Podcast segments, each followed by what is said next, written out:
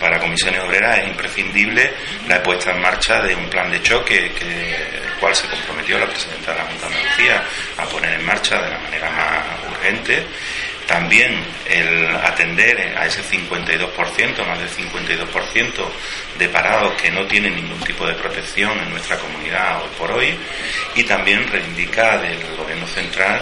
que elementos como el techo de gasto o elementos como los presupuestos generales del Estado eh, no van a ayudar a un desarrollo de los trabajadores en nuestra comunidad y sitúan lamentablemente a los andaluces y a las andaluzas eh, como ciudadanos de segunda con respecto al resto de ciudadanos de, de España